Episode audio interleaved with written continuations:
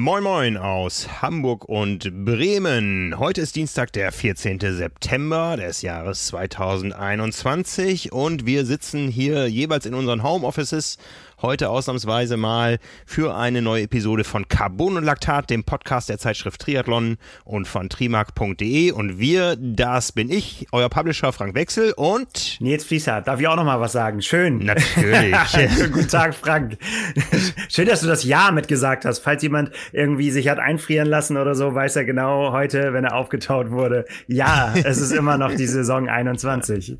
Sehr gut. Ja, ja für dich ist wahrscheinlich der größere Schocker gewesen. Es ist Dienstag. Das ist doch normaler Druckabgabetag. Ja, War es heute auch. Ja, ne? eben, eben. Es ist schon wieder der normale Wahnsinn äh, abgelaufen heute. Ja. Also, nächste Woche erscheint die Triathlon 194, die ich fälschlicherweise vor einem Monat schon angekündigt habe. Ich war meiner Zeit voraus. Jetzt kommt sie wirklich. Letzten Monat meinte ich die 193. Ja, wir spoilern ja ungern so früh, weil die Leute dann sich übermorgen beschweren, wo finde ich das denn? Die Zeitschrift erscheint erst nächste Woche. Ja, genau. Und dann gehen wir weiter ins Detail. Dann gehen wir weiter ins Detail. Es sind äh, schöne Geschichten drin. Ich habe viele auch davon heute zum ersten Mal gesehen. Ähm, ja, hat mir Spaß gemacht. Das freut mich. Mir, mir gefällt es auch gut. ja, wir haben ein wildes Wochenende hinter uns, werden uns auf das konzentrieren, was wir mit eigenen Augen gesehen haben und blicken dann voraus auf das nächste Wochenende. Ich muss ehrlich gestehen, ich bin immer noch so ein bisschen matt und müde, denn äh, ich habe das gemacht, was ich ungern zugebe, ich habe einen Eintagesflug nach München gemacht. Äh, ja, ich stehe dazu, es war nicht anders zu machen. Ich weiß nicht, ob das im nächsten Jahr überhaupt noch erlaubt sein wird, nach ja. der nächsten Bundestagswahl, das werden wir sehen, aber dadurch musste ich am Wochenende sehr früh raus, bin sehr spät wiedergekommen und äh, ja, seitdem höchstgradig kaffeepflichtig. Ja. Das ist nur zu verständlich, aber dafür gibt es doch eine Lösung, Frank. War das jetzt eine gute Überleitung? Auf jeden wir Fall. Haben, wir haben nämlich einen Präsenter für euch. Denn ihr kennt das ganz sicher auch. Ihr steht früh auf, so wie ich am Sonntagmorgen, um vor der Arbeit, die für mich früh begann, noch eine Sporteinheit einzulegen. Das habe ich dann allerdings nicht mehr geschafft. Und dabei vertraut ihr zum Munterwerden auf eine schöne heiße Tasse Kaffee. Das Koffein darin bringt den nötigen Kick und sorgt dafür, dass ihr so richtig in die Gänge kommt. Wenn ihr bei dieser Tasse Kaffee nicht nur auf Funktionalität, sondern auch auf Genuss Wert legt, dann solltet ihr unbedingt mal beim Präsenter dieser Episode vorbeischauen und zwar bei Aromatico. Aromatico ist der Online-Shop für Cafés, Espressi, Kaffeezubehör und hat es sich unter dem Motto Explore Coffee zur Aufgabe gemacht, feinste Kaffeespezialitäten zu finden, Kaffeeexpertise zu bündeln und an Kaffeeliebhaber zu vermitteln. Hier steht der vollendete Kaffeegenuss im Vordergrund. Ausgesucht, hochwertig und besonders lecker. Neben engen und persönlichen Kontakten zu großen und kleinen Röstereien steht für Aromatico auch die enge Bindung zu Kaffeeliebhabern wie mir und Nils und euch allen im Vordergrund. Ich nicke im Hintergrund. Ja. Neben tollen Kaffees mit beispielsweise Aromen von Schokolade, Karamell, Haselnuss oder Erdbeere findet ihr im Shop daher auch das passende Zubehör für eure favorisierte Zubereitungsart und tolle Zubereitungstutorials, neue Inspirationen und ganz viel Wissen zum Thema Kaffee. Mit dem Gutscheincode Triathlon10 spart ihr bis zum 4. Oktober unter aromatico.de bei eurer ersten Bestellung 10%. Der Gutschein ist auf das gesamte Sortiment von Kaffee, Espresso und Zubehör anwendbar und da ist für jeden Kaffeeliebhaber etwas dabei. Ich habe da auch schon gestöbert und den Link und den Gutscheincode, den stellen wir euch natürlich nochmal in die Show Notes unten unter diesem ja, wo auch immer ihr uns konsumiert, unter diesem Podcast auf der Website oder auf YouTube. Wir sind für euch auf allen Kanälen da und da findet ihr auch den Link zu aromatico.de. Also mein, mein größter Schocker in München war, abends gab es keinen Kaffee mehr am Flughafen. Da ist ja nach wie vor alles zu, wenn wenn es draußen dunkel ist. Oh, ich war schon so lange nicht mehr auf Flughäfen. Das ist äh, schon lange her. Ja. Aber brauchtest, ja. brauchtest du noch was oder warst du schon so aufgeheizt den äh, ganzen Tag oder wieso hast du noch nach Kaffee mm. gesucht? ja, ja. Also die Geschichte des Tages ist ja, ich bin früh hingeflogen, um äh, früh dabei zu sein, kam zum Wettkampfgelände. Es sah picobello, picobello aus, alles aufgebaut, aber es waren keine Menschen da. Und dann bin ich erstmal schwimmen gegangen ins Olympiabad und habe meine erste Schwimmeinheit nach dem Ironman Hamburg gemacht. Ähm, eine gute Stunde trainiert so wie Björn schon in Rot sagte, inkognito geht sowas ja heute nicht mehr. Da kommen dann die Leute und fragen, bist du nicht der und der? Ne, das war lustig. Ähm, tolles Bad, nach wie vor. Ja, auch nach fast 50 Jahren nach den Spielen von München 72. Es ist renoviert worden. Hm, ich sag mal, so ein Bad wünsche ich mir hier auch, aber unsere Alster-Schwimmhalle wird ja auch gerade renoviert. Das hat mich inspiriert, weil morgens um, wann war es denn dann? Irgendwie Zähne rum, war tatsächlich das ganze Becken voll mit Schwimmern, die ihre Bahnen gezogen haben, ohne jetzt irgendwo Ambitionen auf tolle Schwimmwettkampfzeiten zu haben oder so. Da waren sicher auch ein paar Triathleten dabei, aber letztendlich auch ganz viele Schwimmer, die einfach den Sport als Breitensport betreiben, was wir sonst so aus dem Laufen und Radfahren ja kennen, was im Schwimmen relativ selten anzutreffen ist. Und da war das ganze Bad von voll. Hm. Wie war es denn äh, für dich schwimm, äh, schwimmtechnisch? Bei deiner ersten Laufeinheit nach, äh, nach Hamburg war ich ja dabei. Das sah, ja. sah gut aus. Das war, da musste man sich keine Sorgen machen. Schwimmen geht immer bei dir. Ja, ähm, ich weiß nicht, wie es aussah meine, meine, meine Schwimmtrainer sagen, alles sieht nie gut aus. Ähm, es hat sich gut angefühlt. Und dann waren da so andere, wo ich gedacht habe, oh, die ziehst jetzt mal locker vorbei. Nee, dem war nicht so. also äh, Schein und Sein scheinen da noch eine gewisse Diskrepanz zu haben. Ich habe jetzt ja noch gut zehn Wochen bis zum Arm in Südafrika. Da möchte ich auf jeden Fall schneller schwimmen als in Hamburg und habe mir vorgenommen, auch tatsächlich zweimal in der Woche ins Bad zu gehen. Mm. Ein kleines Blocktraining.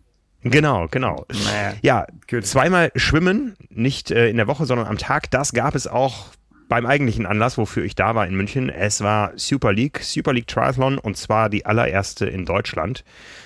Ja, Super League begleitet uns schon ein paar Jahre. Was hast du so bisher mitbekommen von der Super League? Was ist so dein, dein, dein Eindruck? Was ist das? Live äh, noch gar nichts, aber von dem, was man am Fernsehen gucken kann, und da ist man, finde ich, eigentlich schon beim eigentlichen Punkt, ähm, ist das äh, hohe Unterhaltung, finde ich, weil das einfach durch die unterschiedlichen Formate auch immer wieder ganz andere Rennszenarien entstehen können, die, sag ich mal, im normalen Triathlon-Format es nicht unbedingt geben würde, weil dann vielleicht dem einen Schwimmer das mehr entgegenkommt, dann dem anderen Läufer wieder ein bisschen mehr. Es, es hat so Finessen, ich erinnere mich da an diese Abkürzungsgeschichte, die es mal gab und so, ne, die man sich erarbeiten konnte, wo man dann Shortcut machen konnte beim Laufen und so weiter. Ähm, Short Shoot gibt's ja. immer noch, genau. Und, solch, und solche Sachen sind einfach ähm, unterhaltend. Das finde ich ja. ist es. Und deswegen ist es, weil, wenn man dann auch so ein bisschen drinne ist, äh, weiß man ja, was das für ein großer Sport ist und wie die sich dann da auch quälen. Also, dass sie dann nicht da Heidi Deidi machen. Aber große, große Show und deswegen bin ich sehr gespannt, wie sich das für dich da live äh, angefühlt hat. Ja, also erstmal war ich beeindruckt von der Venue und ich glaube, dass die Super League-Leute das auch waren. Also wir wissen ja, die Super League hat schon mal verschiedene einzelne Standorte gehabt. Dann gab es in diesem Frühjahr, wie auch im letzten Jahr schon in Rotterdam, die Arena Games. Und dieses Jahr im Herbst geht man eben jetzt auf Tournee. Die Tournee läuft. Vier Stationen. Es hat angefangen vor einer Woche in London, in den Docklands. Auch eine spektakuläre Kulisse. Dann war jetzt München, wo die Super League-Leute auch gesagt haben, das ist schon so die geilste Location, die wir haben. Ja, sehr gut, sehr gut. Ne? Ähm, Coubertin-Platz, das ist der Platz, der genau im Dreieck zwischen Olympiastadion, Olympiahalle und Olympiabad liegt, also mittendrin in einem äußerst geschichtsträchtigen Sportgelände. Und das äh, mit dieser gewaltigen Architektur der Glasdächer, die wir alle kennen, ja, unter dem Olympiaturm, das, das hatte schon was, ja. Ähm, um die Geschichte weiter zu erzählen, es geht dann weiter, jetzt am Wochenende nach Jersey, auf die Kanalinsel. Und Jersey bezeichnet die Super League oder die Macher, die bezeichnen das so als ihr ähm, spirituelles Haus, äh, Spiritual Home, also die, die spirituelle Heimat der Super League. Okay. Äh, da gab es ja immer schon mal wieder Rennen äh, überhaupt ist so Großbritannien die Base. Die Athleten wohnen eben über diese vier Wochen in der Regel in London und werden von da dann zu den Venues geflogen. Der Abschluss ist dann in zwei Wochen in Malibu bei LA, also auch äh, an der Location eines klassischen Triathlons, äh, wo auch schon High Society aus Hollywood gestartet ist, äh, wo man natürlich noch mal so ein bisschen auf gutes Wetter hofft und so, das hat man jetzt in München auch. Ja. Ja, und dann ist es diese Vier-Wochen-Serie, dotiert mit 1,25 Millionen US-Dollar und, das darf man nicht vergessen, mit ganz vielen Annehmlichkeiten für die Teilnehmer. Die sind in der Regel geladen, also es gibt keine offizielle Qualifikation dafür oder so, sondern man hat sich da ein illustres Teilnehmerfeld zusammengestellt. Es gibt aber auch immer noch mal lokale Wildcards, um eben Sportlern, die dem Heimpublikum vielleicht gefallen, ähm, da zu präsentieren. Das waren jetzt hier in diesem Fall in München Annabel Knoll, die ja als Bayerin, sie lebt und trainiert in Nürnberg, die als Bayerin ja Deutschland auch mit bei den Olympischen Spielen vertreten hat. Und äh, Simon Henseleit. Und zur Stammbesetzung, sage ich mal, gehören äh, nur zwei Männer aus Deutschland. Das sind Jonas Schomburg, der ja auch schon eine gute Historie in der Super League hat, in diesem Jahr sich ein bisschen schwer tut da. Und Yannick Schaufler. Ja, ähm, deutsche Frauen nicht im Stammaufgebot und äh, die beiden Männer, die werden auch jetzt nicht in äh, Jersey starten. Jonas Schomburg ist natürlich einer der Stars hier beim Heimrennen in Hamburg beim äh, World Triathlon Championship Series Rennen ja. am Samstag, wo sich dann ja auch die beiden besten deutschen Männer, wahrscheinlich die beiden besten deutschen Frauen für das äh, WM-Serien Staffelrennen, das Mixed Team Relay am Sonntag qualifizieren und da musste er sich quasi aus dem Vertrag rauslösen mit der, mit der Liga, mit der Super League, um dann eben hier in Hamburg auch für seinen Verband starten zu dürfen. Ja, ja. Ist, ist, so ein kleiner Spagat, ne? Aber das hört sich auf jeden Fall spannend an mit denen. Also es kann, es hört sich so ein bisschen so nach äh, wie nach Tourleben an, so so Rockstar-Leben, ja. ne? So irgendwie, wir sind da und dann fliegen wir zu den Konzerten raus und dann wieder zurück. Genau, genau. Also die Athleten sind rundum betreut, die äh, werden beherbergt und das sicher auch nicht ganz schlecht. Die werden verpflegt, die haben Physiotherapeuten, die haben Radmechaniker die kamen alle mit so einem kleinen Umhängetäschchen an aufs Wettkampfgelände und ich dachte, was haben die dann da drin? Komische Form. Ja, da war ein Rollentrainer drin, damit die sich warm fahren konnten vor dem Start oder auch zwischen den äh, Rennen. Da komme ich gleich zu, wie der Ablauf war. Ähm, also denen mangelt es an nichts, ja. Und das sagen die auch. Das ist einfach mal ein Level an Professionalität, so ähnlich wie wir es von den längeren Distanzen auch aus äh, Chamorin gehört haben, wie die Athleten da betreut wurden über die Woche beim Collins Cup. Das gibt es eben da auch in der Super League. Ja. ja aber wie, im Gegensatz zum, zu Chamorin war es da eben nur diese eine Woche. Wettkampf, Vorbereitung, Nachbereitung. Hier ist es gleich eine ganze Tournee mit Flügen, mit allem drum und dran. Ja, also die leben schon in gewisser Form in, in der Bubble. Ich hatte hinterher noch kurz mit äh, Jonathan Brownlee gesprochen, der sich, der noch mit sich am Hadern war, ob er sich nochmal München anschaut. Er kannte München nämlich nur tatsächlich vom Landen am Flughafen und weiterfahren nach Kitzbühel, auch einem kurzen Triathlon-Event-Highlight im Kalender. Ähm, München selber als Stadt kannte er noch nicht, aber er sagte, ich habe so einen Schiss, mir jetzt noch Covid einzufangen. Ich weiß noch nicht. Ne? Ja, ansonsten sind die in ihrer Bubble. Ja. Und äh, eine Bubble war auch das ganze Event, und zwar rund um das, äh, die sehr kompakten Aufbauten, Start, Ziel, Wechselzone, war ein großer Zaun. Ähm, ich glaube, mit ein bisschen mehr Vorlauf von einer Entscheidung, die ja auch schon vor Rot getroffen wurde, dass in München oder in Bayern überhaupt äh, wieder viele Sportveranstaltungen auch mit mehr Publikum möglich sind. Mit ein bisschen mehr Vorlauf hätte man das anders gemacht. So war es eben so, man brauchte ein Ticket, es wurden 400 Tickets im Vorfeld vergeben. Da waren viele, viele bekannte Gesichter. Überhaupt so im ganzen Wettkampfszenario, äh, die ganzen Aufbauten, die Kampfrichter und so. Da hat es die Super, Super League schon verstanden, so ja, die Creme de la Creme zusammenzuziehen, um da einfach eine, eine, eine tolle Show abzuliefern. Ja? ja? auch so was Fotografen, Fernsehtechnik und so weiter betrifft, äh, das war schon richtig, richtig gut. Ja, also da, da ist auf jeden Fall Geld im Spiel, kann man wohl so sagen. Bist du denn da überhaupt noch klargekommen äh, bei diesen schnellen Formaten, fotografietechnisch? Du bist, normalerweise haben wir immer ein bisschen mehr Zeit, aber da geht's zack, zack, oder? Naja, ich sag mal, äh, in diesem kleinen Stadion, es macht jetzt keinen großen Sinn, da rauszugehen. Äh, in dem kleinen Stadion wusste man eigentlich gar nicht, wo man genau hingucken gucken soll, gerade weil immer Action war. Ja? Und ähm, da kommen wir also zu den Formaten. Begonnen hat das Ganze in London mit dem Enduro-Format, wo, naja, fangen wir mal anders an. Die Standardstrecke äh, der Super League ist der Supersprint. 300 Meter Schwimmen, äh, gut vier Kilometer Radfahren. In München waren es jetzt 3,6 und eine Meile Laufen, 1,6 Kilometer. Und das wird aber in ganz verschiedenen Varianten zelebriert. Da ändern sich mal die Reihenfolgen der Wettkämpfe. Ähm, da gibt es Eliminationsformate. In London gab es den Enduro. Das steht für lange, lange Dauer. Das bedeutet nämlich, dass dieser Triathlon dreimal hintereinander zu absolvieren war. In München gab es jetzt den Equalizer. Equalizer heißt, ähm, das Ganze beginnt mit einem Einzelzeitfahren über zwei Runden von insgesamt 2,4 Kilometern. Ja, das ging eben vom Coubertin-Platz äh, eine kurze Schleife nach Norden Richtung, Richtung ähm, Olympischem Dorf. Ja, da steht auch das Mahnmal für die Anschläge damals bei den Spielen 72, für die Geiselnahmen. Zurück nicht ins Stadion, also nicht in das Triathlon-Stadion, sondern mehr oder weniger ins Olympiastadion. Jahrelang Heimat der FC Bayern. Ich war zum letzten Mal drin, nicht mit den Triathleten, sondern mit den Rolling Stones. Das ist einige Jahre her. Ähm, jetzt ging es eben quasi um die Umrandung auf der nicht überdachten Tribünenseite. Wer das Stadion kennt, da gibt es das große Glasdach auf der einen Seite, auf der anderen Seite geht es nicht ganz so hoch und da fuhren die oben einmal rüber und dann noch ein Stück am Olympiasee lang und zurück. Das Ganze zwei Runden.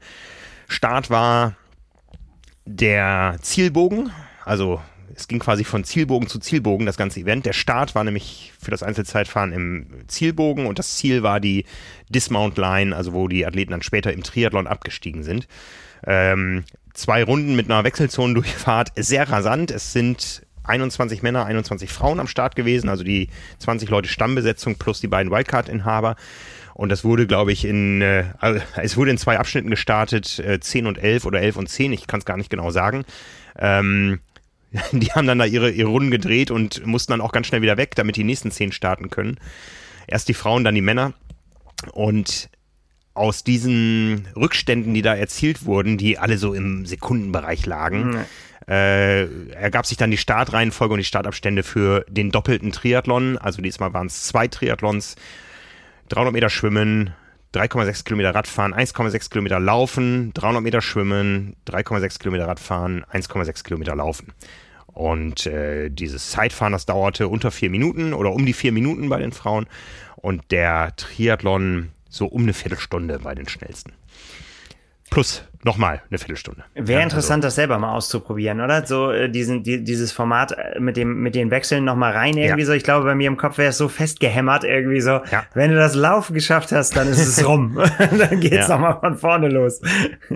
ja, Radfahren über 2,4 Kilometer. Ähm, ja, Zeitfahrräder waren nicht erlaubt, sind überhaupt in der ganzen Serie nicht erlaubt. Das sind ja windschattenfreie Rennen und da gab es jetzt keinen, also da musste jetzt niemand nur für dieses Format sein Zeitfahrrad mitbringen. Die waren nicht erlaubt, wären aber auch gar nicht so sinnvoll gewesen, weil der Kurs sehr eckig war, sehr kantig, viele Turns und, naja, ich sag mal vorsichtig, äh, viel Action wo es auch mal passieren kann, dass es einen Sturz gibt oder so. Also wer mal die Trailer der Super League gesehen hat, Stürze spielen immer eine Rolle. Ähm, da habe ich so ein bisschen Bauchschmerzen, ja, das gehört vielleicht mit zur Schau. Das ist natürlich was, was den Athleten nicht gefällt, aber ich sag mal, Stürze werden da vielleicht in Kauf genommen, sagen wir es mal vorsichtig. Ja, also äh, vorher, vorher, äh, als, als uns die Strecken präsentiert wurden, hieß es auch, ähm, Athletes will come down. okay. Ja, gut, das ist natürlich immer die Diskussion, ne? Mhm. Auch bei Radrennen und so weiter. Wie schwer muss man das machen, um da jetzt noch was reinzukriegen? Wenn sie jetzt nur geradeaus fahren würden, wäre es jetzt auch, und auf einer breiten Straße wäre es jetzt auch nicht so schön. Ich denke mal so, die Wahrheit liegt irgendwo in der Mitte, oder? Ja. Dass man äh, schon so ein bisschen auch belohnt wird für, für erstmal, dass man, wenn man sein Rad technisch gut beherrscht, also einfach gute Radtechnik hat. Und äh, zweitens ist das ja auch interessant, was das so für die äh, körperliche Verfassung auch macht. Ne? Ich, ja. ich meine, so Antritte und so weiter, das ist alles halt, das ist das, was Körner zieht so. Ja, und das kann man, glaube ich, sagen, die, die da waren, die können alle richtig, richtig, richtig gut Radfahren. Ja, klar. Das sieht man ja. an den kleinen Unterschieden nach dem Einzelzeitfahren. Und äh, das sieht man auch daran, dass eben keiner gestürzt ist. Die wissen schon, das ist deren Job, die wissen schon, ihr Rad zu beherrschen. Es kann natürlich immer was passieren, aber ähm, das war schon großes Kino. Ja, also ja. Da, da muss man wirklich sagen. Und wenn ich jetzt mal schaue in die Ergebnisliste, 21 Athletinnen am Start, beim Einzelzeitfahren die schnellste Zeit, ähm, also ke keine 20 Sekunden, unter 20 Sekunden Unterschied bei den Frauen und bei den Männern äh, noch, noch weniger. Also ich sehe hier doch 20 Sekunden waren es auch da. Ja, also eine enorme Kompaktheit, eine enorme Leistungsdichte. Also das spricht wirklich für das Niveau dieser Serie, dass da eben keine großen Ausreißer sind. Ja. Ja, ähm, die Pause danach war kurz, für die Männer ein bisschen länger, weil die Männer mussten ja dann quasi warten, bis die Frauen ihren kompletten Triathlon hinter sich hatten. Für die Frauen extrem kurz. Da kamen dann teilweise wieder die Rollentrainer zum Einsatz, um einfach das Laktat so ein bisschen rauszustrampeln. Und dann ging es in den Triathlon. Ja, bei den Frauen, äh, die Französin Emilie Mouret hat 3 Minuten 46 gefahren für die 2,4 Kilometer, lag dann quasi an erster Stelle oder durfte als erste in den doppelten Triathlon starten. Bei den Männern kam diese Ehre, jetzt muss ich es gerade schauen, äh, Seth Ryder, einem Amerikaner, zugute. Aber danach hat sich das Feld relativ schnell gemischt und das ist so ein Fazit von mir, was so die Super League betrifft. Schwimmen spielt eine enorm große Rolle weil sich da eben viele Vorentscheidungen ergeben haben. Nicht nur im direkten Rennverlauf, sondern auch dadurch, dass der und die Erste, und da sind wir bei dem Punkt, den du vorhin erwähnt hast, dass der und die Erste nach dem ersten Schwimmen den Short Shoot nehmen konnten. Das heißt, eine Abkürzung, ah, wie viel mag es gewesen sein? Vielleicht ähm, wurden vom letzten Wendepunkt 10 Meter abgeschnitten. Und das war dann ja, aber ja, vor allen Dingen bei den Männern auch, auch rennentscheidend. Ja, ähm, die Ergebnisse sind bekannt, wir haben darüber berichtet. Bei den Frauen hat äh, Jessica Learmonth gewonnen. Auch als überragende Schwimmerin konnte sie sich da absetzen und dann auf dem Rad auch ihren Vorsprung ausbauen und eben auch, das musste sie gar nicht groß ziehen, diesen, diesen äh, Short Shoot nehmen, also die Abkürzung. Bei den Männern war es entscheidender, da haben sich nämlich dann im Rennverlauf recht bald äh, Jonathan Brownlee und Vincent Louis abgesetzt, zwei ehemalige Kurzstreckenweltmeister, also zwei, die ihr Handwerk da wirklich verstehen und dann wirklich äh, nochmal in einem solchen Weltklassefeld auch nochmal herausragend sind. Und es war die ganze Zeit klar, Vincent Louis darf diesen Shortcut nehmen. Brownlee nicht, die sind die ganze Zeit zusammen gelaufen, es aber die Entscheidung. So gemein. Es ist ja. so gemein. ne, ich glaube auch, äh, jeden Antritt, den Brownlee gegangen wäre, oder vielleicht hat er es auch getan, äh, den, den konnte Louis mitgehen, allein von der körperlichen Verfassung her. Und er wusste immer, ich habe noch diesen Bonus und den ziehe ich und dann bringe ich das Ding nach Hause. Ja, das ist bitter. Aber so ist es. ja. Ja, also ähm, für die Zuschauer sicher sehr, sehr, sehr kurzweilig. Ich äh, weiß jetzt nicht, wie es im Fernsehen angekommen ist. Das Ganze kam live auf Bayern äh, oder im, im, im, BR, im Fernsehen. Äh, tolle Übertragung habe ich gehört. Ähm, Felix Henschel als Co-Kommentator. Nach seinem dritten Platz in Rot die Woche vorher hat er noch mal ein bisschen sein Triathlon-Fachwissen da ähm, zur, zur Schau gegeben. Äh, moderiert im Stadion von Daniel Unger, von unserem Weltmeister ja, und Mike Hamel. Ähm, abends dann nochmal eine volllängige zeitversetzte Übertragung auf Sport 1, die auch die ganze Serie begleiten. Bayern war jetzt halt dabei, weil es in München war. Ansonsten alle Events der Serie, auch die aus Jersey und aus Malibu, kommen mit verschiedenen Kommentatoren auf Sport 1. Also ja, auf jeden Fall was äh, fürs Auge. Ne? Das ähm, mir, mir es gefallen. Also alles, was ich da gesehen habe an Aufbauten und so, höchst, höchst professionell. Ja, verantwortlich für die Aufbauten ist Robert Püstow, ein, ein ehemaliger Hamburger, der dann irgendwann mal nach England ausgewandert ist. Der hat also sein Handwerk hier schon bei den äh, Rennen damals, Holsten City Man und wie die ganzen Vorläufer des, des großen Hamburg-Triathlons hießen, gelernt. Äh, hat dann irgendwann mal das Grand Final der ITU-WM-Serie damals äh, in London organisiert und ist jetzt eben bei der Super League und ähm, ja, weiß einfach, wie es geht und weiß, wo man was findet, um da eben sowas aufzubauen, was einfach nach außen richtig cool aussieht. Ja, ich finde, das war auch äh, so, so seit den ersten Super League-Auftritten ähm, äh, auch so, da hat man gleich gesagt, da wusste man ja auch nicht so, hm, da kommt irgendwas mhm. Neues und äh, wie wird das wohl sein? Und das war von Anfang an, äh, sah das einfach gut aus. Das sah, naja, es sind einfach gute Bilder, die da produziert werden. Also von daher finde ich auch, es ist einfach eine, be eine bereichernde Form zu allen möglichen Formen des Triathlons, die es so gibt. Genau, genau, auf ja. jeden Fall. Ne? Siegerzeit zusammengefasst aus Einzelzeitfahren und äh, beiden Triathlons 34 Minuten und 45 Sekunden. Dafür gibt es 20.000 Dollar.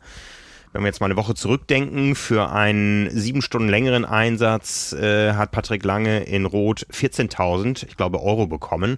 Also bei der Super League lässt sich auch gutes Geld verdienen und vor allem das in so kurzer Taktung. Ja, also äh, vier Rennen in Folge mit kompletter Kostlogie und so weiter, das lohnt sich für die Athleten. Also das ist wirklich eine, eine, Bereicherung für die, für die Szene und äh, ja, hat Spaß gemacht. Sehr gut. Wir bleiben ja. da dran. Ja, vor allen Dingen schön, dass Deutschland jetzt auch Teil der, der Seite ist. Genau, genau. Ne, da haben wir eigentlich ja jedes Jahr irgendwo neue Locations, neue Formate, neue neue Abläufe auch gesehen, wie so die Saison verläuft. Jetzt eben die kompakte Tournee zum Saisonende. Ich bin gespannt, wie das weitergeht, ob es vielleicht auch mal zwei Tourneen im Jahr gibt oder so. Es ist auf jeden Fall für die Athleten hochinteressant. Die Athleten sind ja sonst eher auf der Kurzstrecke in nationale Kader und sowas eingebunden. Da sagt der Verband dann, wo gestartet wird. Da gibt es dann Verpflichtungen auch über neue Staffelformate und so.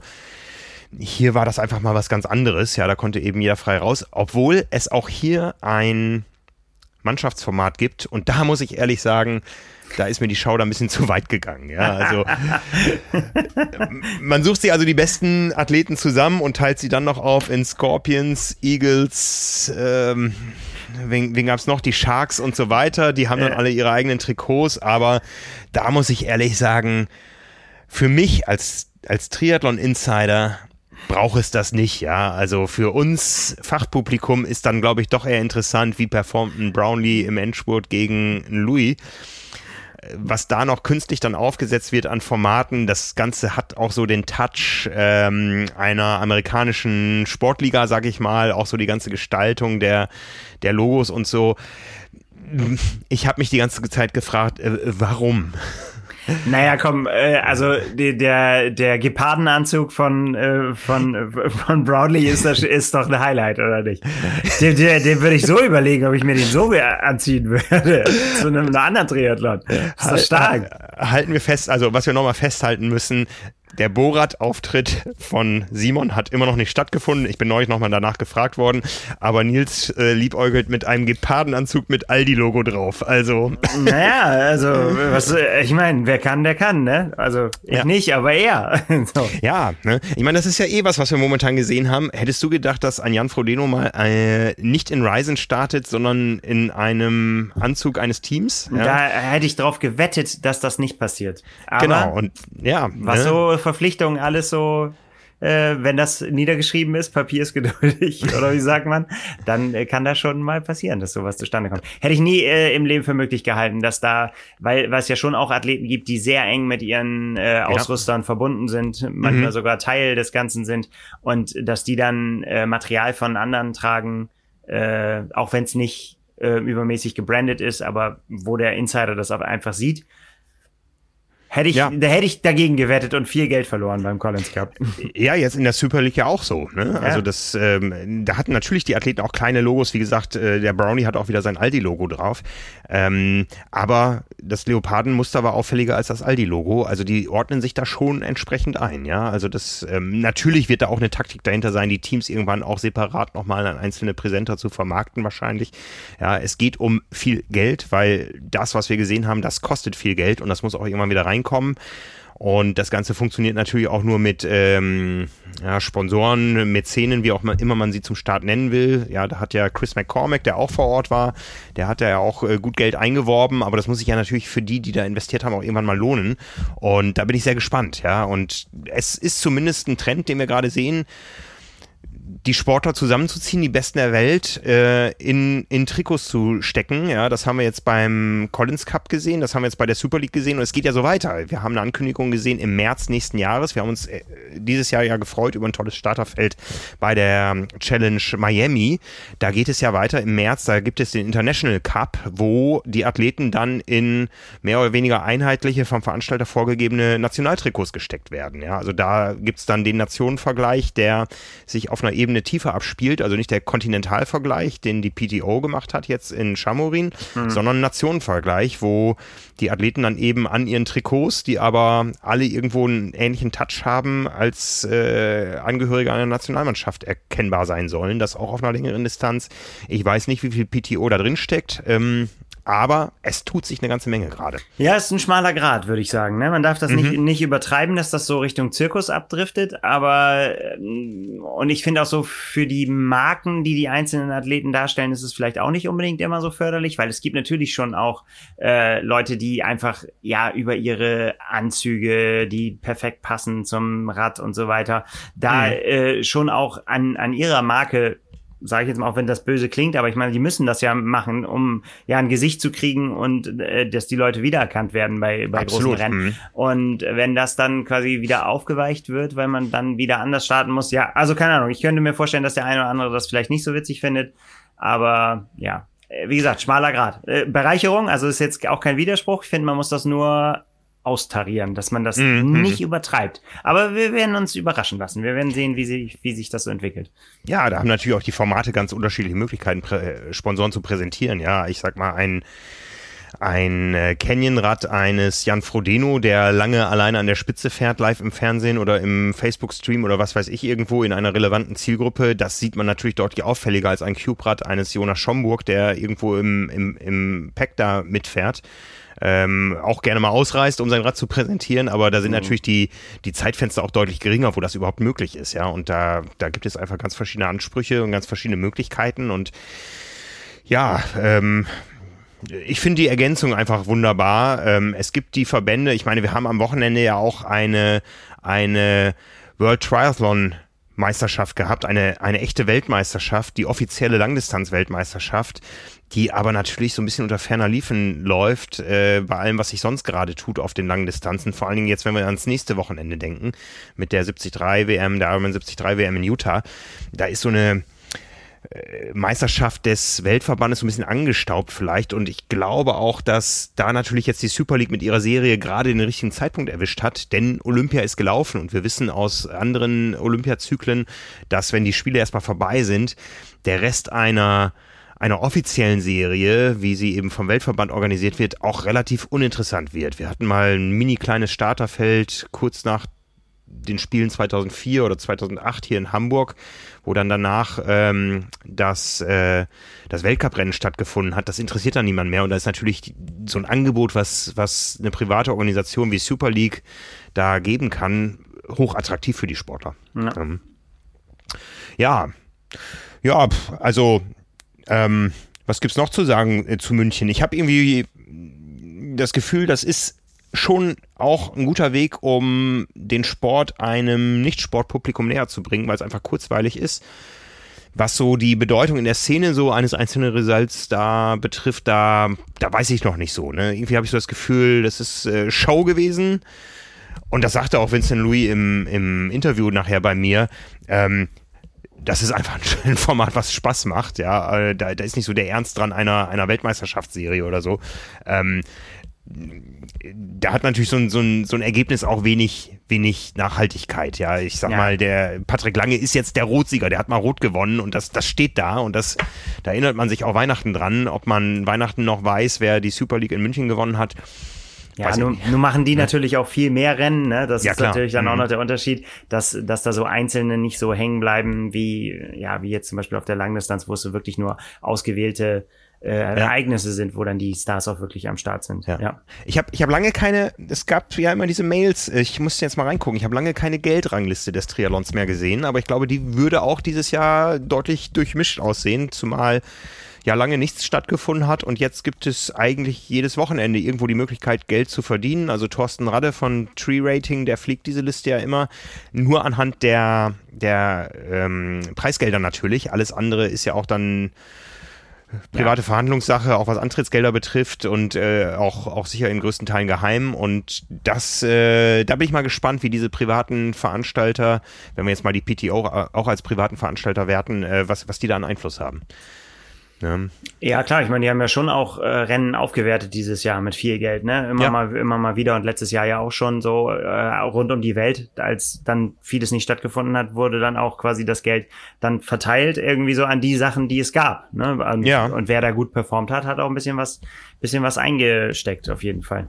Ja, ja. Ne? Ich meine, das ist ja immer wieder erschreckend, wie wenig Geld es eigentlich im Triathlon direkt zu verdienen gibt über Preisgelder. Und am Ende ist es dann die Mischung aus allem. Und ähm, da haben wir natürlich auch eine sehr, sehr, sehr weit fortgeschrittene Professionalisierung gesehen.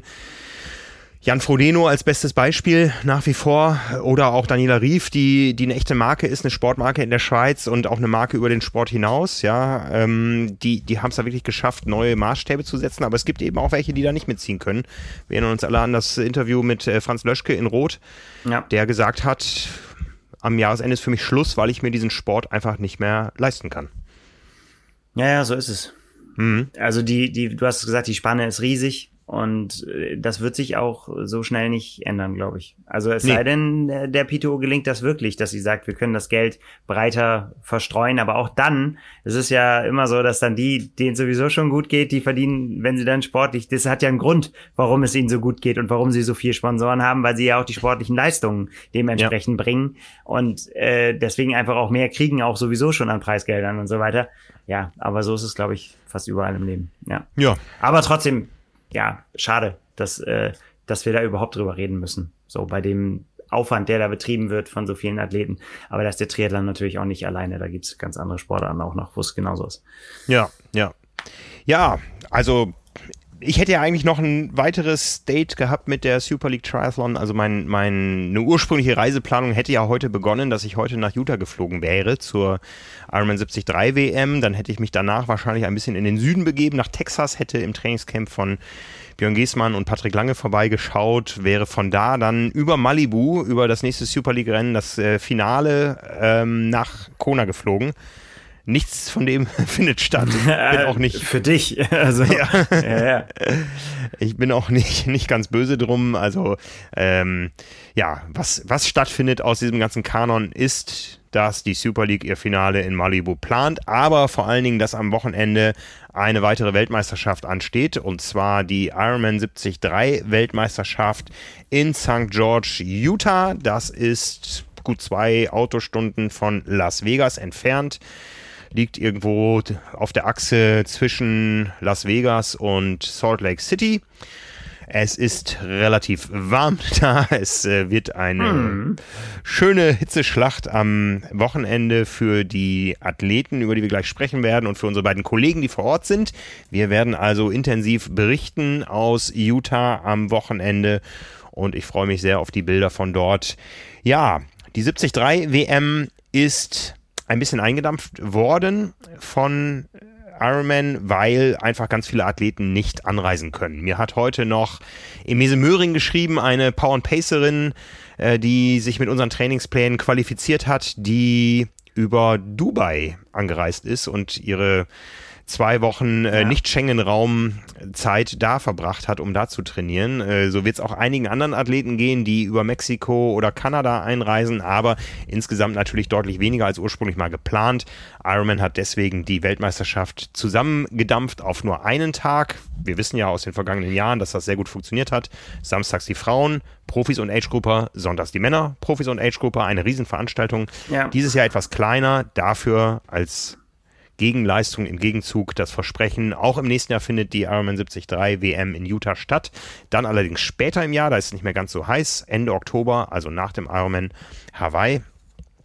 Und alle weiteren äh, Austragungen verschieben sich da ein bisschen. Finnland mit Lahti hatte schon den Zuschlag für 23 und wenn wir die Pandemie endlich in den Griff bekommen, wird dann wahrscheinlich die Ironman 73 WM 2024 in Neuseeland stattfinden mit internationaler Beteiligung.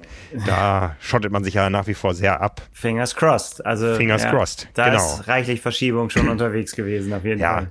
Ja, ich habe ja immer, ich hatte ja immer so das Gefühl, Taupo, das ist sowas ich war einmal in Neuseeland bei einer damals ITU-WM, da waren ganze fünf deutsche Age-Gruppe am Start, alle in der Altersklasse M60, glaube ich, irgendwie. Also, ähm, und ich hatte immer so das Gefühl, äh, Taupo, das liegt so weit weg, das wird sich niemand leisten, wenn es schon schöne Alternativen rundherum gibt. Aber ich habe von so vielen gehört, die sagen, ich möchte einmal im Leben nach Neuseeland und dann habe ich einen Anlass. Ja. Das äh, hätte ich jetzt auch fast so vermutet, dass sich das auch so ein bisschen äh, gewendet hat, ne? Dass einfach dieses äh, 73 WM erleben, ja, dass das dann ja. einfach so als, als Paket einfach interessant ist und dann eigentlich fast je ausgefallener die Location, desto besser der Grund, das zu machen.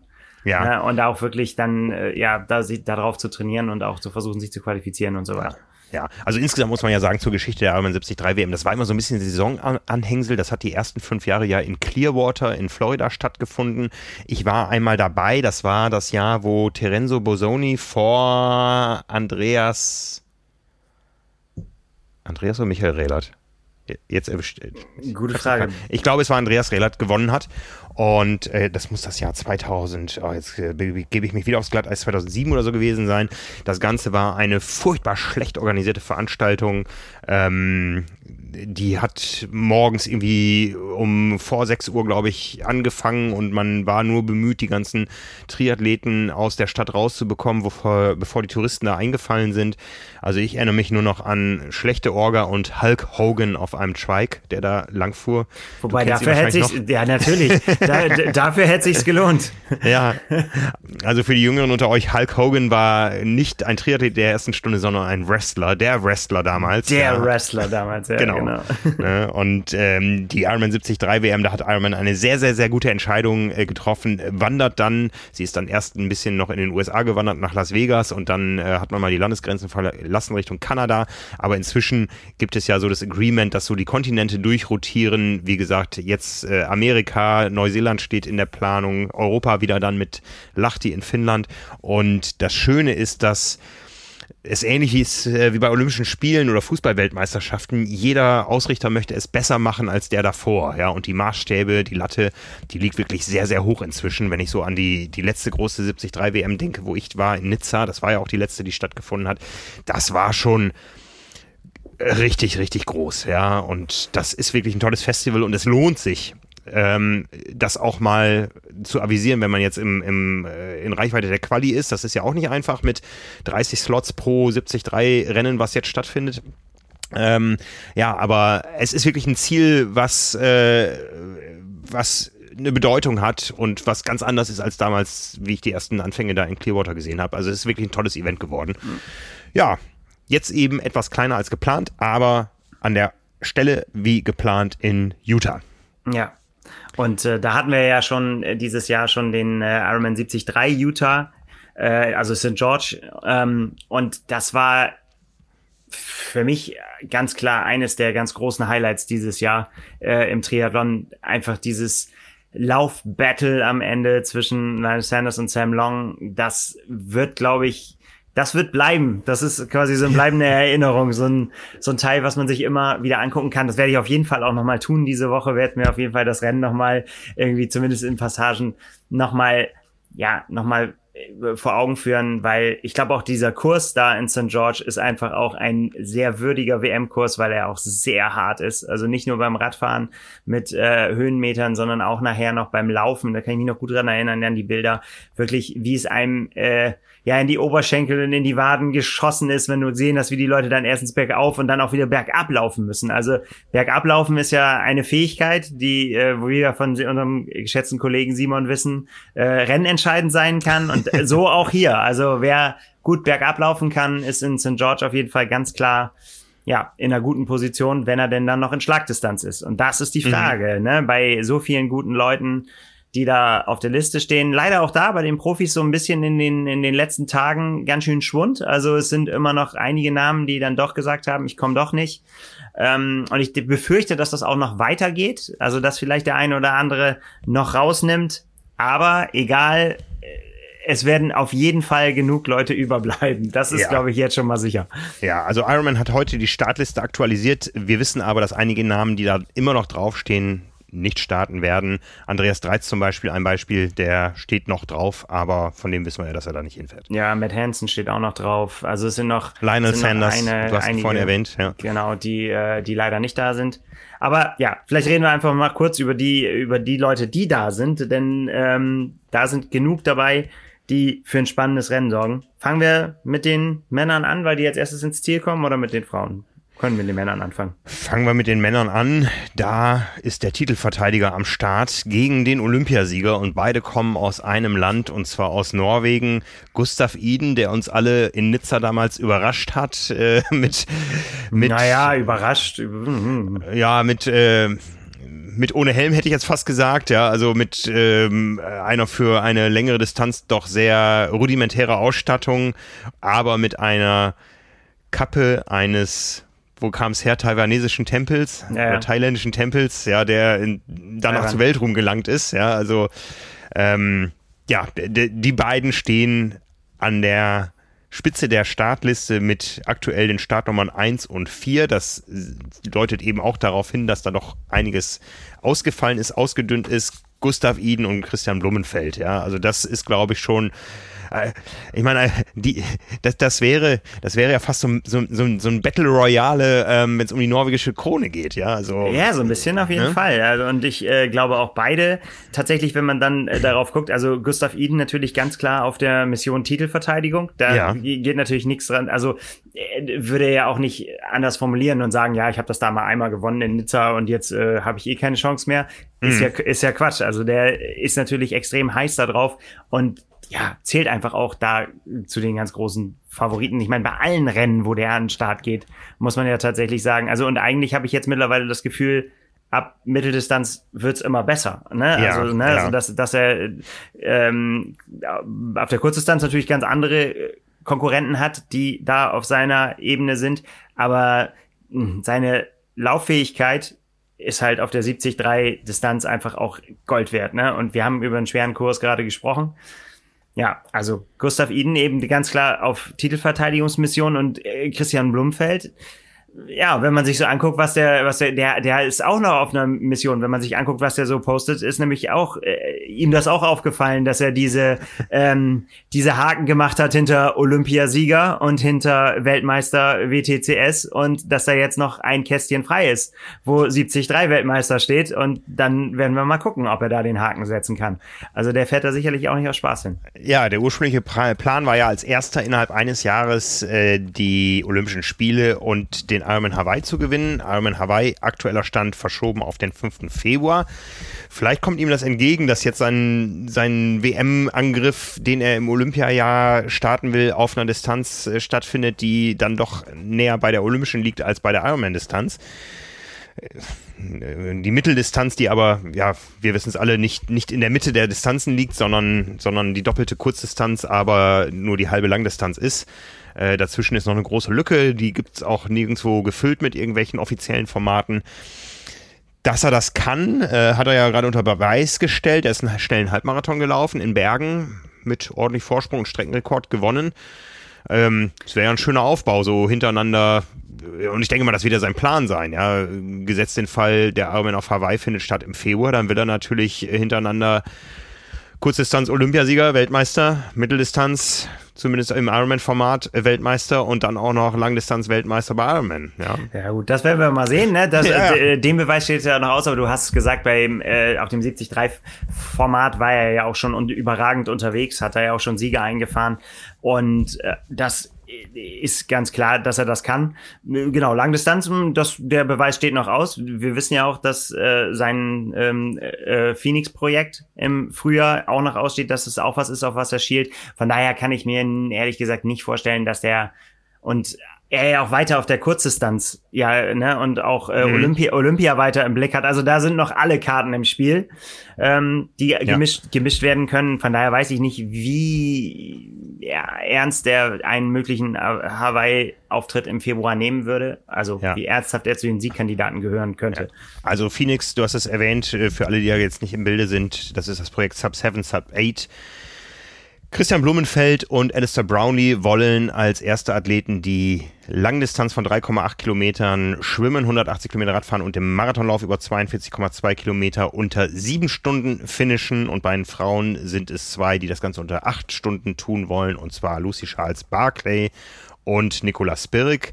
Das Ganze unter anderen Bedingungen als im Allgäu. Da wird man also perfekte Bedingungen finden, mit allem drum und dran, mit Windschatten, mit äh, äh, Gruppen beim Laufen, beim Schwimmen. Ähm, wir warten immer noch auf die offizielle Verkündigung wo das Ganze nun stattfinden soll. Also es war immer im Gespräch März, April. Ich finde, es ist jetzt äh, nach einer Zwischenankündigung, dass wir bald verraten, wo es stattfinden soll, enorm ruhig geworden darum. Ja. Ich glaube auch, dass da der äh, auf den Februar verschobene Ironman so ein bisschen Dorn im Auge ist. Äh, wir haben verschiedene Gerüchte gehört, wo das Ganze stattfinden könnte, aber ja, da warten wir erstmal ab, was äh, sich daraus noch ergibt und wann wir dann endlich mal Bescheid wissen. Aber ich finde, es ist insgesamt um das Projekt sehr ruhig geworden. Das stimmt, das stimmt. Ja. Aber es, äh, zum Glück gibt's ja auch andere Sachen, über die wir uns genau. unterhalten können. Zum Beispiel eben über diese WM. Ja, das ist, denke ich, einmal diese, dieses Pärchen aus Norwegen ist natürlich ganz klar äh, das, wo man drauf gucken wird. Auch finde ich wirklich, ich bin auch echt gespannt, wie sich das entwickelt. Ja, wen kann man, äh, wen kann man noch nennen? Ähm, wenn man mal drauf guckt, wer jetzt noch eine Rolle gespielt hat ähm, beim Ironman 73 St. George in diesem Jahr, dann muss man auf jeden Fall ja so dieses äh, Trio, würde ich sagen, Sam Long, Magnus Ditlev und äh, Daniel Beckegaard nennen. Linus Sanders haben wir schon gesagt, aber die drei waren natürlich auch, es, es, gab ja unfassbar lang dann diese, diese Laufgruppe, wo du gesagt hast, so hoffentlich hoffentlich tun sie sich nicht weh. Also, weil das wirklich echt so, ja, ähm, so viele Leute da zusammen waren. Und da ist natürlich äh, Daniel Beckegaard zum Beispiel auch einer, der dann ja durch äh, Zeitstrafe zurückgeworfen wurde und dann äh, eben keine Rolle mehr gespielt hat im Ausgang äh, bei die, diesem Battle, was sich Sam Long mit Lionel Sanders geliefert hat. Aber bis zu diesem Zeitpunkt sah es für mich so aus, als wenn Daniel Beckegaard der Sieger sein wird. Also der war wirklich so on fire beim Laufen. Und ähm, ja, mal sehen, vielleicht hat er ja tatsächlich da auch noch ein bisschen eine Rechnung offen mit dem Rennen und äh, mit den Kampfrichtern und mit der Laufstrecke. Aber weil das natürlich etwas, also der hat es definitiv drauf, diesen Angriff bergab. Äh, ist, das ist was, was, äh, was er kann. Und äh, da ist eben auch Sam Long definitiv zu nennen. Ich weiß, der polarisiert und ich habe das jetzt auch schon öfter gehört. Was willst du immer mit Sam Long? Was redest du immer über den? Ah, ähm, muss man mal schauen. Ne? Also ich finde, so wenn man sich seine Saison anguckt, dieses Jahr geht das ganz schön auf und ab. Also er hat immer mal wieder richtige Highlights dabei und dazu Das zählt, Auf und Ab ist das der Yo-Yo-Yo-Effekt. Ja, ja, ja, touché. Definitiv. Und dazu gehört ganz klar sein Auftritt da in St. George wo meiner Meinung nach Nine Sanders gerade noch mal so mit Ach und Krach von der Schippe gesprungen ist, denn da wäre fast fällig gewesen. Mhm. Ähm, da hat er einmal kurz nicht aufgepasst in der Verpflegungsstation, dann war die Lücke da und dann hat er es nicht geschafft. Aber er hat auf jeden Fall die wahnsinnige Fortschritte gemacht in den letzten Jahren. Ne? Also wirklich eine Entwicklung hingelegt, die sehr schnell geht. Wenn man ihm zuhört, geht ihm das auch immer alles nicht schnell genug. Also es ist ein sehr ungeduldiger Typ und äh, er will immer seine Defizite, die er dann doch im Schwimmen hat, zum Beispiel, und die ihm auch ein Rennen total verhageln können. Ne? Also wenn er jetzt auch hier, wenn er einen schlechten Tag hat beim Schwimmen, dann und dann irgendwie in so einer Gruppe festhängt, die die dann der Spitze hinterherfahren muss, dann wird das nichts mehr mit dem Sieg. Aber mhm. ja, im Moment ist es noch so, er braucht bestimmte Bedingungen, er braucht ein sehr gutes Schwimmen, vielleicht ein nicht ganz so gutes Schwimmen von seinen Konkurrenten und das sieht natürlich dann hier so ein bisschen schlecht aus bei so einer WM, weil da natürlich auch Granatenschwimmer dann dabei sind. Aber äh, mal gesetzt den Fall, er schafft es irgendwie noch in Schlagdistanz zu sein, nachher beim Laufen, ähm, ist er, glaube ich, einer, auf den man dann da auch gucken muss. Ja, ganz um den Sieg wird schwer. Also ich wüsste jetzt tatsächlich ehrlich gesagt auch nicht so aus dem Bauch raus, wer da Gustav Iden dann gefährdet. Also ich sehe Gustav Iden halt in ganz vielen Situationen, wo ich denke so, ja, wird für ihn ausgehen. Das wird für ihn ausgehen. Aber man weiß es nicht. Keine Ahnung, ne? Wie, wie gut er dann tatsächlich, ob er dann, wie, wie er dann beim Radfahren da auch performen kann auf der Strecke. Denn das, ja. das ist was anderes als Nizza. Ne? Das äh, kann man auf jeden Fall so sagen. Wir haben die Startlisten äh, vor wenigen Tagen veröffentlicht. Äh, du hast es schon erwähnt, viele Namen, die wir da genannt haben, sind gar nicht mehr im Rennen. Das äh, betrifft eben auch Lionel Sanders, der ja angekündigt hat, dass es für ihn nochmal über die Langdistanz gehen wird dieses Jahr. Ne? Ähm, auch bei den Deutschen ist das Starterfeld deutlich gebröckelt. Aktuell sind es noch maximal fünf, die ins Rennen gehen. Von vier wissen wir es sicher. Der andere steht auf jeder Startliste und äh, tritt seltenst an. Das na, Thema hat man schon ein paar Mal. Na. Ja, ja, ja.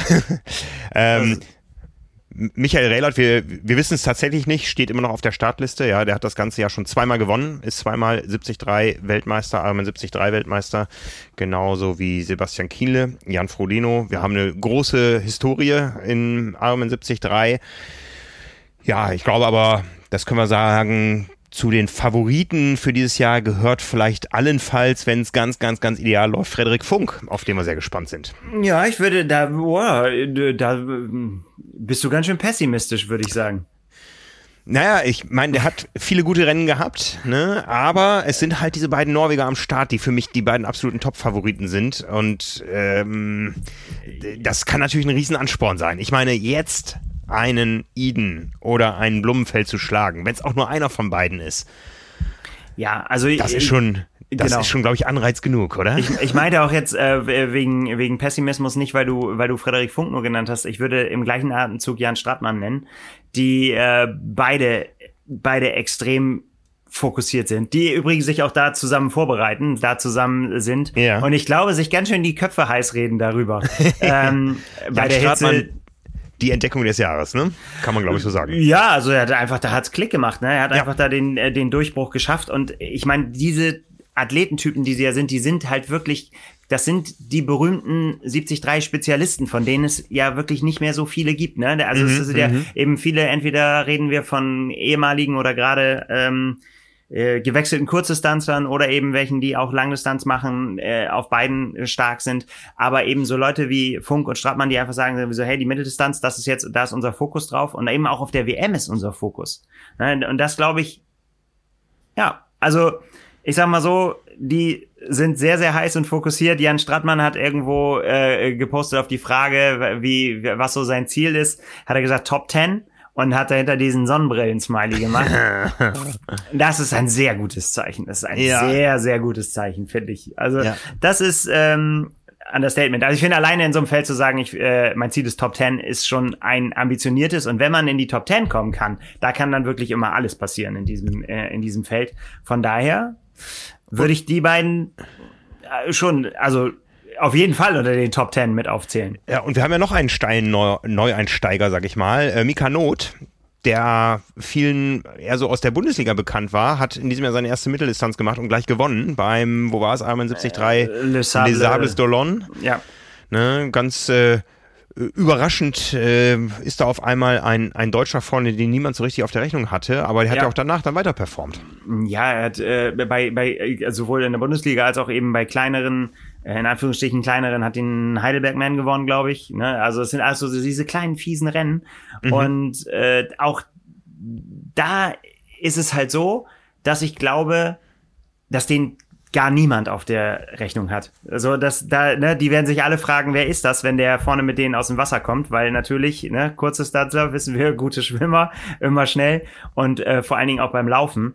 Und beim Radfahren hat er nämlich da in, ich meine, da waren äh, Leute wie Bart Arnutz am Start, da war Rudi van Berg am Start, ne, wirklich äh, echte Granaten, die sonst 73 Distanzen bestimmen können, auch auf dem Rad und, mhm. äh, und dann beim Laufen. Ähm, wenn ich das richtig erinnere habe, ist, ist er da einfach mitgefahren und äh, ohne irgendwie überhaupt überhaupt zu wissen, äh, wie er in der Mitteldistanz sich überhaupt verhalten muss, wie überhaupt seine Werte auf dem Rad sind, was das überhaupt bedeutet. Äh, und dass er eigentlich dann nachher erst beim, ja, beim Laufen, als er dann geführt hat, gesagt so, ja, jetzt kann ich das Ding auch nach Hause laufen, so mal überspitzt gesagt, weil da weiß ich, das passt schon so. Ne, dass er sich da erst wieder zu Hause gefühlt hat. Ja, also, du, wirst, du wirst es gerne hören. Ähm, ich sag zwar immer, du sitzt in Bremen, aber du sitzt ja eigentlich auf der viel schöneren Seite der Weser in Niedersachsen.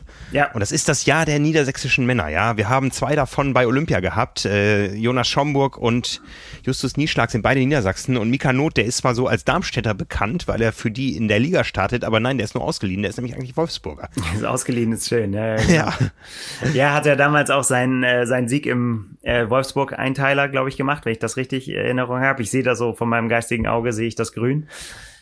Ja, spannend. Also auch er hat sich so geäußert jetzt im Vorfeld, dass er gesagt hat, äh, die Vorbereitung lief exzellent auf den Punkt vorbereitet, wie man nur vorbereitet sein kann.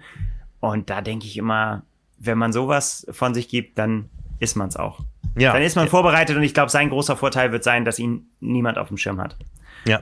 Und äh, ja, wer weiß, vielleicht ist da die Überraschung. Also von ja. daher haben wir doch doch ein paar Eisen im Feuer. Ja, wir haben auch noch nämlich Markus Herbst dabei, der ja auch bei internationalen Mitteldistanzen durchaus das ein oder andere Mal für Furore gesorgt hat. Ja. ja. Und äh, damit wären es auf jeden Fall vier, von denen. Wir wissen, dass sie, da sind. Ein Michael Rehlert, von dem wir es nicht ganz sicher wissen und ganz vielen, die noch auf der Liste stehen, von denen wir aber sicher wissen, dass sie nicht da sind, wie Nils Frommholt, Maurice Clavel, äh, Andreas Dreiz, also so ein paar etablierte haben dann sich doch gegen Utah entschieden, aber es ist natürlich die Chance für diese ganzen jungen Wilden, das kann man ja durchaus so sagen, Mika Not, äh, Jan Stratmann, Frederik Funk, das, ähm, da bin ich sehr, sehr, sehr gespannt. Also ich freue mich drauf, da zu sehen, wie, wie die wo die landen werden. Ja, absolut. Äh, einer, ja, man kann, natürlich kannst du jetzt immer so weitermachen, immer noch mal wieder Leute aufzählen, was, wen ich mir noch aufgeschrieben habe, das Magnus, Magnus Ditlev, der ja immer, ja. über den wir schon so oft gesprochen haben, der hat allerdings mhm. gesagt, der war jetzt am Stück fünf Tage krank und hat im Bett gelegen, ähm, hat seinen Flug nach St. George deswegen verpasst und hat aber gesagt, ey, ich mach's trotzdem, ich habe da das ganze Jahr drauf hingearbeitet, das war das ganze Jahr mein Highlight und mhm. ich will, ich wollte unbedingt da bei der WM, der ja auch damals in St. George schon eine Rolle gespielt hat, und da sehr, sehr gut aussah. Und ich will da unbedingt für Furore sorgen und ich mache es jetzt einfach trotzdem. Ich fliege jetzt einfach später hin, fliege spät rein und ja, wer weiß, manchmal sind solche Harakiri-Pläne die besten und äh, fünf Tage krank bedeutet einfach fünf Tage ausgeruht, auch wenn es nicht fünf Tage, fünf Tage sind, die im Training gefehlt haben. Aber wer weiß, wer weiß. Mhm. Das mhm. Zeug hat auf jeden Fall da eine richtig gute Rolle zu spielen und äh, er ist am Start und äh, der Rest äh, wird man sehen, den Rest wird man sehen ja, wie kann man noch sagen? Ich, Sam Appleton ist einer, der bei 73 WMs sehr, sehr gute äh, Resultate immer hatte schon und auch da ja einfach einfach auch ein Name ist, der da auch mit, mit reinkommt.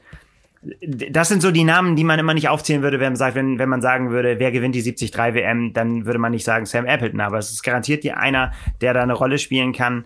Äh, genauso wie Ben Canute, der glaube ich, noch eine Rechnung offen hat mit der gesamten Saison, wollte eigentlich äh, so gern ins Team von äh, Olympia und wollte in der, im Relay starten, ist dann nicht nominiert worden. Äh, ja, hin und her hat viel und ich glaube tatsächlich, der ist natürlich auch einer, der sich auch sehr darüber motivieren kann, dass es einfach in den USA stattfindet. Ne? Es ist einfach, ja, er, ist der, er ist wenn es nicht Captain America schon geben würde, mit Tim O'Donnell wäre es er es wahrscheinlich, ne, mit seiner USA-Kappe und das ist einfach sein Heimspiel und ich glaube, der ich ja. meine, dafür, dafür, dass Ironman so eine nordamerikanische Angelegenheit ist, äh, der letzte Ironman-Sieg eines Amerikaners ist, glaube ich, äh, aus dem Jahr 2002 äh, Tim de Boom und beim Ironman 73, da gab es tatsächlich auch ewig nichts mehr zu vermelden für die Amerikaner. Das letzte Mal war da bei den Männern tatsächlich die erst zweite Auflage des Rennens. Das war nämlich Andy Potts 2007 in Clearwater. Und bei den Frauen war es ein Jahr später Joanna Zeiger, die ähm, das Ganze gewonnen hat. Aber seitdem, ja, Deutschland, Deutschland, mal ein Australier, dann wieder Deutschland, ja, und zum Schluss ein Norweger und bei den Frauen allgemein bekannt, eine europäische Geschichte seit 2014, fünfmal Daniela Rief und einmal Holly Lawrence. Ja. Ja, also von daher, Kai Smith haben wir noch nicht genannt, von dem weiß ich auch nicht ganz genau, ob er wirklich an den Start gehen wird. Er steht auf jeden Fall in der, in der Liste, hat viel für Furore gesorgt am Anfang des Jahres, deswegen auch äh, eben auch ähm, qualifiziert. Und ja, äh, auf der Mitteldistanz echt auch eine, eine Granate. Mit immer mit viel Pech, viel Stürze dieses Jahr, Technikprobleme, Reiseprobleme. Das ist bei ihm ja auch so. Das ist so ein, so ein totaler, so, ja, wie soll man sagen? Also einer, der auch jetzt erst auf die Bild ist, seine erste echte Saison auf der Mitteldistanz und hat einfach die Chance genutzt Anfang des Jahres, als die PTO gesagt hat, wir geben Geld für die Rennen, hat er quasi äh, seinen Job an Nagel gehängt und hat gesagt, okay, wenn es jetzt Geld gibt für Triathlon, dann äh, versuche ich das doch mal mein Glück und hat dann halt eben auch von, von diesen gut dotierten PTO-Rennen ein paar gewonnen. Hat es dann jetzt auch zum Collins Cup geschafft, da mit einer Extension durch die Gegend gefahren. Also ja, so ein bisschen Pech an Haken hat er dieses Jahr. Ähm, ich glaube aber, das ist einer, den man, äh, den man auch weiterverfolgen kann. Also auch nicht überrascht sein, wenn der Name auftaucht. Mhm, mh. Genau. Ja, also man könnte ewig so weitermachen, aber ich glaube, das sind so die Namen, würde ich mich jetzt mal darauf festlegen, die das irgendwie unter sich ausmachen. Ja, ja. Sind ja genug dabei, denen der Titel 73 Weltmeister gut stehen würde. Absolut, absolut. Ne? Wie gesagt, Titelverteidigung gab es bisher eigentlich nur durch deutsche Athleten. Ja, äh, Michael Rehlert 2010, nachdem er 2009 gewonnen hat, das waren die beiden letzten Austragungen in Clearwater. Sebastian Kienle war dann eher so der Herr von Henderson. Das war ähm, gar nicht so weit von, von da, wo jetzt die WM stattfindet. Das, äh, der Lake Henderson, der, der liegt bei Las Vegas. Ja, und Jan Frodeno hat dann die Titelverteidigung nicht direkt gemacht. Er hat 2015 bei der erstmaligen Austragung in Europa in äh, Zell am See, wie die Amerikaner gesagt haben, in Zell am See in Österreich gewonnen und dann uns allen noch bekannt in Port Elizabeth in Südafrika, wo er sich dann allerdings auch noch eine Stressfraktur im Becken zugezogen hat, was ihn dann Hawaii gekostet hat. Ja. Ja. Ja, gucken wir auf die Frauen wie gesagt, große Dominatorin dieses Formats, das es seit 2006 ja auch erst gibt als offizielle Weltmeisterschaft von Ironman, ist Daniela Rief, die das Ganze fünfmal gewonnen hat, nur 2016 da mal geschlagen wurde. Ich glaube, da war sie fünfte äh, von Holly Lawrence und äh, ja, jetzt zum Schluss dreimal hintereinander gewonnen hat. 2017 in Chattanooga, als das Ganze zum letzten Mal in den USA stattgefunden hat, dann eben 2018 in Südafrika und vor zwei Jahren in Nizza. Ganz genau. Und die eben auch im Mai äh, das Rennen gewonnen hat, den Ironman mhm. 73 St. George. Ja, es ist ein bisschen ruhig um sie. Total, das macht, ne? Das macht mich so ein bisschen nervös, ob, ja. äh, ob sie da tatsächlich am Start steht. Ich meine, ja, ich meine, wir haben oft drüber gesprochen, über die Veränderungen, die sie hatte. Eine ist da, dass sie auch nicht mehr so, ja, nicht mehr so ganz präsent ist, finde ich. Also auch, auch jetzt dann ihr, ihr, ihr Auftritt dann jetzt wieder auf der Langdistanz und so weiter. Das war alles sehr ad hoc, hatte man so das Gefühl. Aber sie steht auf der Startliste. Ja, da, da steht sie drauf. Wo sie nicht mehr drauf steht, ist Social Media, glaube ich. Ja, da passiert relativ wenig von ihr momentan. Ne, von daher ähm, ist das so eine kleine Überraschungsnummer. Aber sie steht mit der Startnummer 1 bei den Frauen. Also offiziell ist es die 101. Ähm, ganz oben auf der Startliste, die Ironman heute nochmal aktualisiert hat. Ja. Ja, und ich meine, das Rennen kennt sie. Sie weiß, was sie da tun muss, um zu gewinnen. Sie weiß, wie hart das wird. Das hat sie auch im, in den, in den Nach-Race-Videos auch oft genug gesagt, dass das ein ganz, ganz schweres Stück Arbeit war für sie, da zu gewinnen. Mhm. Ja, aber natürlich ist, wenn Daniela Rief irgendwo draufsteht, auch Daniela Rief die Favoritin. Ja, ja, das kann man wohl so sagen. Ja.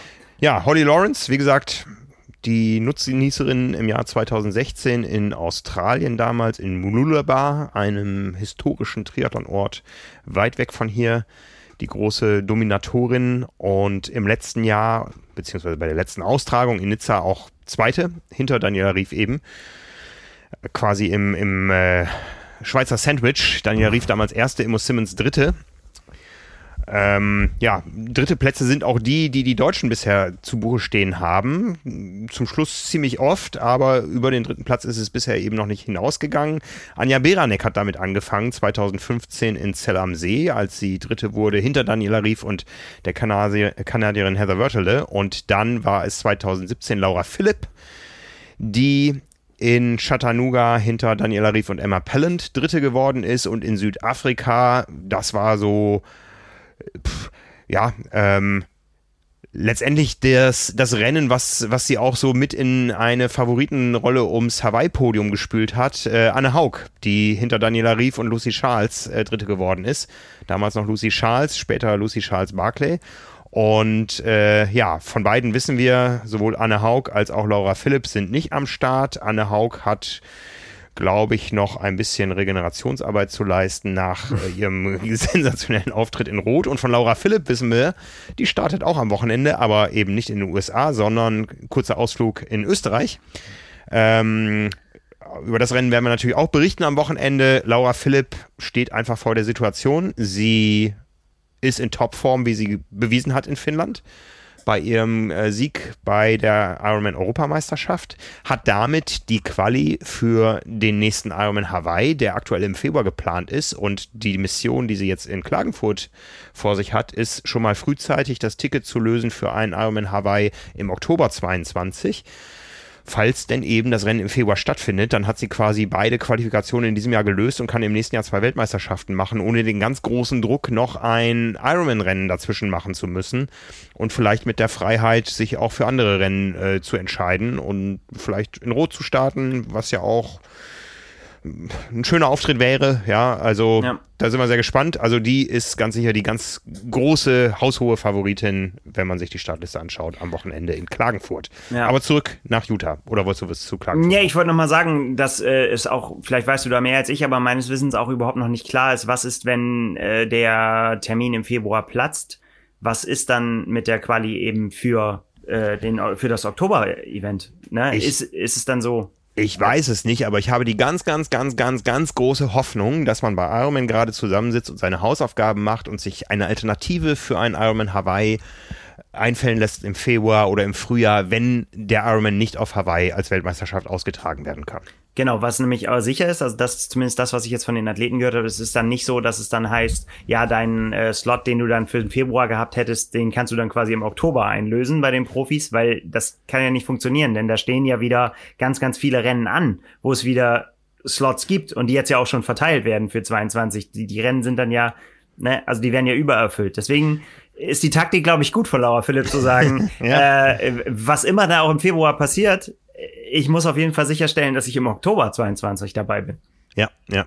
Na? Ja, ich sag mal, der Ironman Hawaii verträgt sicher keine 4000 Age-Gruppe an einem Tag, aber er würde auch 100 Männer und 100 Frauen-Profis vertragen. Aber ob sie das so machen werden, ist die Frage. Ja. Und ob du dich darauf verlassen kannst, vor allen Dingen. Anything is possible. das hast du schön gesagt. Also zurück zur, zur kürzeren Distanz, da wissen wir auf jeden Fall, was da passiert. Und ähm, ja, Namen, äh, die, die, die eine hast du schon genannt, eben gerade Lucy äh, oder Holly Lawrence können wir eigentlich nochmal dabei bleiben. Also äh, auch da ist ja dieses Jahr oft das Fragezeichen dran gewesen. Was ist mit Holly Lawrence? Ne? Also mhm. die, hat, glaube ich, in vielen Bereichen selber nicht so abgeliefert, wie sie, glaube ich, gedacht hat, dass sie das kann. Also es ist eher so, ne, war, war jetzt nicht, äh, dass das alles, dass alles schlecht war, aber auch dann viel Pech. Jetzt beim Collins Cup gestürzt und äh, ja, damals in Links, also in, im Mai in St. George ist sie Sechste gewesen. Äh, würde sie nicht abschreiben, weil ich glaube tatsächlich, sie hat auch mal St. George auch mit so als ihr Lieblingsrennen bezeichnet und äh, von daher gehört sie, glaube ich, immer mit zu, zu den Favoriten. Aber irgendwie habe ich das Gefühl, dieses Jahr ist es nicht, ist sie nicht die, über die, die es geht, glaube ich. Okay. Weiß ja. nicht, ist nur eine Gefühlssache. Schauen wir ja. mal. Vielleicht überrascht sie uns auch und hat jetzt und packt jetzt genau bei der WM das Rennen aus, was sie nachdem sie immer schon gesucht hat dieses Jahr, dann hat sie alles richtig gemacht. Ja, ja. Ja, ähm, wen haben wir denn noch? Ja, Lucy Charles Barclay natürlich, ne? Also, Auf jeden Fall. Äh, und da, ja, ich habe es ja schon mal mit in, in unserem Gespräch mit Peter schon mal einmal fallen lassen. Vielleicht lehne ich mich da auch sehr weit aus dem Fenster, aber für mich auf jeden Fall Podiumskandidatin und ich könnte mir vorstellen, dass dieses Jahr auch der Titel über Lucy Charles Barclay geht. Das ist auf jeden Fall spannend, weil du, du sagtest, Daniela Rief, egal auf welcher Startliste sie steht, ist sie eigentlich immer Favoritin, aber gerade mit ganz, ganz vielen Fragezeichen, ja, wenn, wenn sie denn überhaupt da ist. Ne? Und ähm, der nächste Name, der dann immer zwangsläufig fällt, ist aktuell Lucy Charles Barclay und äh, ich glaube, irgendwann wird dieser große Tag kommen, wo wir, wo wir ein, ein Feld in Topform sehen werden auf einer Langdistanz mit Daniela Rief, mit Lucy Charles Barclay, mit Anne Haug und ich zähle sie inzwischen auch dazu mit Laura Philipp und dann werden wir ein, ein, ein unglaubliches Rennen erleben. Ja, wie gesagt, jetzt ohne Beteiligung der genannten Deutschen. Es sind dafür zwei andere am Start, aber ähm, Lucy Charles Barclay muss man ganz, ganz groß auf der Rechnung haben. Ja, ähm. also auf jeden Fall, ja klar, über das Schwimmen brauchen wir nicht zu reden. Vielleicht werden es auch jetzt auf der Distanz auch noch welche schaffen, mit ihr oder nahe bei ihr aus dem Wasser zu kommen. Mag alles sein, aber sie ist äh, auf dem auf dem Rad ist sie ist sie gut drauf. Das kann sie und sie kann sie hat so starke Laufperformances geliefert dieses Jahr schon, dass äh, ich denke, dass ihr auch so ein schwerer Kurs auch entgegenkommen könnte und ja, ich glaube einfach, dass die hat einfach das Feuer jetzt dazu beweisen, dass sie Titelkandidatin ist. Mhm, mh. Also von daher glaube ich, ist eine Gefühlssache, definitiv. Wer sie auf jeden Fall schwer machen könnte, ist äh, ein Name, der auf jeden Fall auch auf der Liste steht, aber die sich auch so Social Media mäßig sehr zurückhält. Von daher äh, kann ich auch nicht sagen, wie sie drauf ist und was sie vorhat, ist aber Taylor Nipp. Ich meine, ja. ja, das ist die, die halt beim Collins Cup äh, äh, ja überrascht hat, kann man nicht sagen, weil, weil was sie auf dem Rad drauf hat, das wusste man ja schon. Mhm. Das hatte man auch bei Olympia gesehen und das ist auch kein Geheimnis. Und äh, das ist es auf jeden Fall auch eine, die das auch auf 70-3-Format übertragen kann. Und auch damit spült sie sich natürlich dann sofort in den Favoritenkreis, weil das ist immer so, wenn, wenn von den, äh, von den kurzen Distanzen die Top-Stars, die beim Laufen drauf haben und beim Schwimmen drauf haben und auch noch gut Radfahren können, dann funktioniert das auch auf der 70-3-Distanz. Ja, und deswegen schon, gehört sie auch zu den Favoriten. Ja, wie ich schon gesagt habe, das Format ist wesentlich dichter an der Kurzdistanz vom Belastungsgefüge her als an der Langdistanz. Und äh, wenn man da jetzt aus einer, aus einer grandiosen Kurzdistanzsaison kommt ähm, äh, und, und eben auch schon bewiesen hat, dass es über längere Distanzen funktionieren kann, wie beim Collins Cup, dann gehört man da zwangsläufig zu den Favoriten. Ja. ja. ja. Ja, also da sind ähm, viele spannende Namen. Äh, wir sind ja so, so halb vertreten, sage ich mal, zumindest über einen deutschen, deutschen Coach äh, mit äh, Katrina Matthews. Ja, die ja, ja auch bei ähm, wie viele Hörer und wie Patrick Lange bei Björn Giesmann trainiert und äh, von der wir auch wissen, dass sie in guter Form ist. Ja, auch schon total extrem gut abgeliefert dieses Jahr. Bin gespannt, ob sie auf der 70 Dreidistanz so dominant dann tatsächlich auftreten kann, wie wir sie dann zum Beispiel in Tulsa beim Laufen gesehen haben und äh, im, im äh, UK beim Ironman. Aber ja, klar, gehört auf jeden Fall in diese, in diese Liste mit rein, angesichts dessen, was sie diese Saison schon geleistet hat. Und natürlich auch ein Kämpfertyp, ne? Also ja. äh, gerade für, für diese harte Strecke, ich glaube, das ist auch mental echt ein, echt ein Brett. Also ich war noch nie da. Äh, schreibt uns gerne, wenn ihr die Strecken live kennt, aber mir, mir tut das wirklich beim Zuschauen weh, da, wenn, wie, es um eine, um eine Kurve geht und dann gleich wieder steil bergauf beim Laufen und dann wieder runter auf der anderen Seite und so. Das ist, ah, das ist doch der, die Pest. Das ist genau das, was ja. einem wirklich den Zahn zieht. Und wenn du da gut performst, dann. Ja, ja, ja, ja. Ja, bei, bei mir hat sich da viel früher ein Bild von Utah eingebrannt. Das ist immer Sebastian Kiele vor roten Felsen. Und das, äh, vielleicht wird dieses Bild am Wochenende überschrieben. Aber das ist für mich das Bild vom Ironman 73 St. George, Utah. Ja, das ist halt der berühmte Canyon da, durch den es dann durchgeht. Da entstehen die schönen Bilder. Genau. Und da wird's heiß, auf jeden Fall. Ja, wen kann man noch sagen? Man kann im Prinzip, äh, kann man sich das äh, die, die Ergebnisliste aus dem Mai angucken. Äh, da war die Reihenfolge Daniela Rief vor Jenny Metzler, vor Emma Pallant Brown, Paula Finlay, Sky Mönch, ähm, Holly Lawrence, äh, ne, wenn man sich das anguckt, mhm. die, die, die könnte man auch jetzt äh, aber Jenny Metzler bin ich mir jetzt gerade gar nicht sicher, aber äh, alle anderen, die ich genannt habe, sind auch jetzt hier am Start und sind auch mit äh, wieder Favoritin. Ja, die waren ja nicht umsonst da im Frühjahr. Ne? So ist es, ja, ja. Was kommt, ne? Zwei Deutsche sind da, drei stehen noch auf der Liste, aber von Annalena Bestpol wissen wir, dass sie nach, nach den beiden nicht so glücklichen Ausflügen jetzt auf die Langdistanz in Hamburg und auch in Rot äh, erstmal ein bisschen in sich gehen möchte, was ansteht als nächstes. Aber am Start sind zwei deutsche Athletinnen, die man, ähm, ja, kann man sie auch so wie die Männer zu den jungen Wilden äh, zählen? Vielleicht passt das, ne? Also es ist dabei Katharina Krüger, die dieses Jahr den Apfelland-Triathlon über die Mitteldistanz in Österreich gewonnen hat äh, Jungprofi mit Ambitionen. Da ist also auch das Ziel ganz klar. Ähm, ich möchte mich da irgendwo im Profizirkus etablieren. Und wer da schon ein bisschen weiter drin ist, ist Anne Reichmann. Viele unserer Leser, Hörer, Konsumenten kennen sie als Bloggerin auf trimark.de oder als Gast im Podcast oder auch als die junge Dame, die euch ein perfektes Lauf-ABC vormacht auf unserem YouTube-Kanal. Ja. Sehr ähm, wer, wer, kann, sehr nachahmenswert. Ja, also ähm, ich habe da schnell Knoten in den Beinen. Ja, also da gibt's so Dinge wie das Tanzmariechen und so. Also das möchte man von mir nicht sehen. Da bin ich dann auf der anderen Seite der Kamera schon richtig aufgehoben.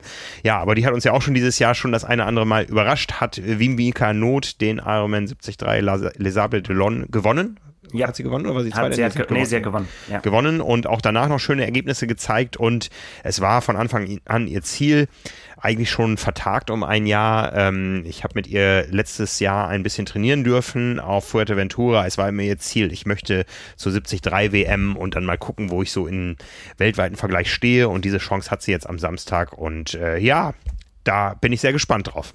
Ja, du hast gesagt, ähm, dritte Ironman 73 Switzerland, zweite in Zell am See. Also schon, äh, ja, 1, 2, 3 den ganzen Medaillensatz vollgemacht ähm, in, mhm.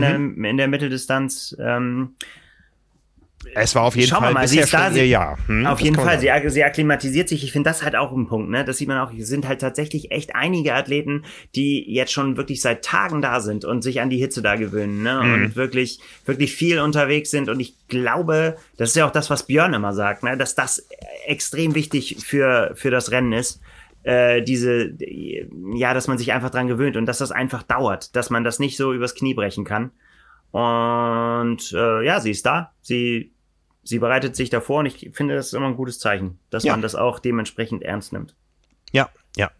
Die Rennen starten am Samstag, also wie gesagt von Samstag, Sonntag zusammengekürzt auf Samstag um roundabout 7 Uhr Ortszeit mit kurzen Abständen. Erst die Männer, dann die Frauen. Und ähm, ja, das ist also ein bisschen anders als in der Vergangenheit, wo man sich an einem Tag komplett auf das Profirennen der Frauen und am anderen komplett aufs Profirennen der Männer konzentrieren konnte. Das Ganze wird live übertragen über den Facebook Now Kanal, nein, äh, Ironman Now auf Facebook. Ähm, da kann man den Rennen folgen. Ich hoffe, die haben das äh, gut im Griff, dass man eben auch beide Rennen parallel gut beobachten kann. Aber wir wissen ja auch ja. von den Übertragungen, wir haben es vorhin erwähnt, äh, bei Ironman, das ist auch immer besser geworden. Von daher sind wir da sehr gespannt. 7 Uhr Ortszeit heißt 14 Uhr deutscher Zeit. Die hängen uns also um sieben Stunden hinterher.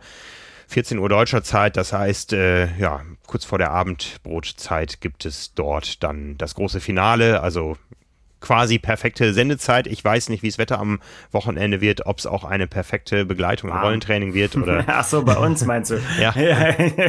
nicht so warm wie jetzt in George. Ja, ne, warm und ähm, wer dann noch ein bisschen mehr Action braucht, der kann dann auch noch die WM-Übertragung vom äh, World Triathlon Championship Series Race äh, aus Hamburg nebenbei schauen. Also es ist auf jeden Fall für Unterhaltung gesorgt am Wochenende. So ist es. Und wann das, wie alles kommt und so weiter, äh, schreiben wir natürlich auch noch in unseren Vorberichten, die also noch kommen in der Vorberichterstattung, damit man das auch ganz sicher weiß, wo man das gucken kann und so weiter alles. Genau, genau. Also, es gibt ein buntes Programm. Wir werden von allem in irgendeiner Form berichten. Wie gesagt, es geht bald los mit den ersten Interviews mit den Vorberichten aus Utah. Das ist sicher unser ganz, ganz großer Schwerpunkt diese Woche und Kolleginnen äh, und Kollegen Silke und Peter sind vor Ort, werden berichten. Ja, den Vorbericht in Printform, den gibt es auch noch zu kaufen. Da hat sich natürlich jetzt so ein bisschen was geändert in der ja, Startliste. Ne? Ja. Also wie gesagt, da waren noch ganz andere Namen zunächst im Spiel, wie Javier Gomez, wie Alistair Brownlee, die alle nicht da sind, wie Lionel Sanders. Ja, und äh, von daher, ähm, so ist das eben im Print, dass wir da eben eine gewisse Deadline haben und sich dann auch mal die Dinge überwerfen, gerade in Zeiten wie diesen. So ist es. Ja. Wenn euch das Ganze interessiert, wie das so abläuft mit Print und Online und den Interviews und so, wir suchen momentan neue Kollegen.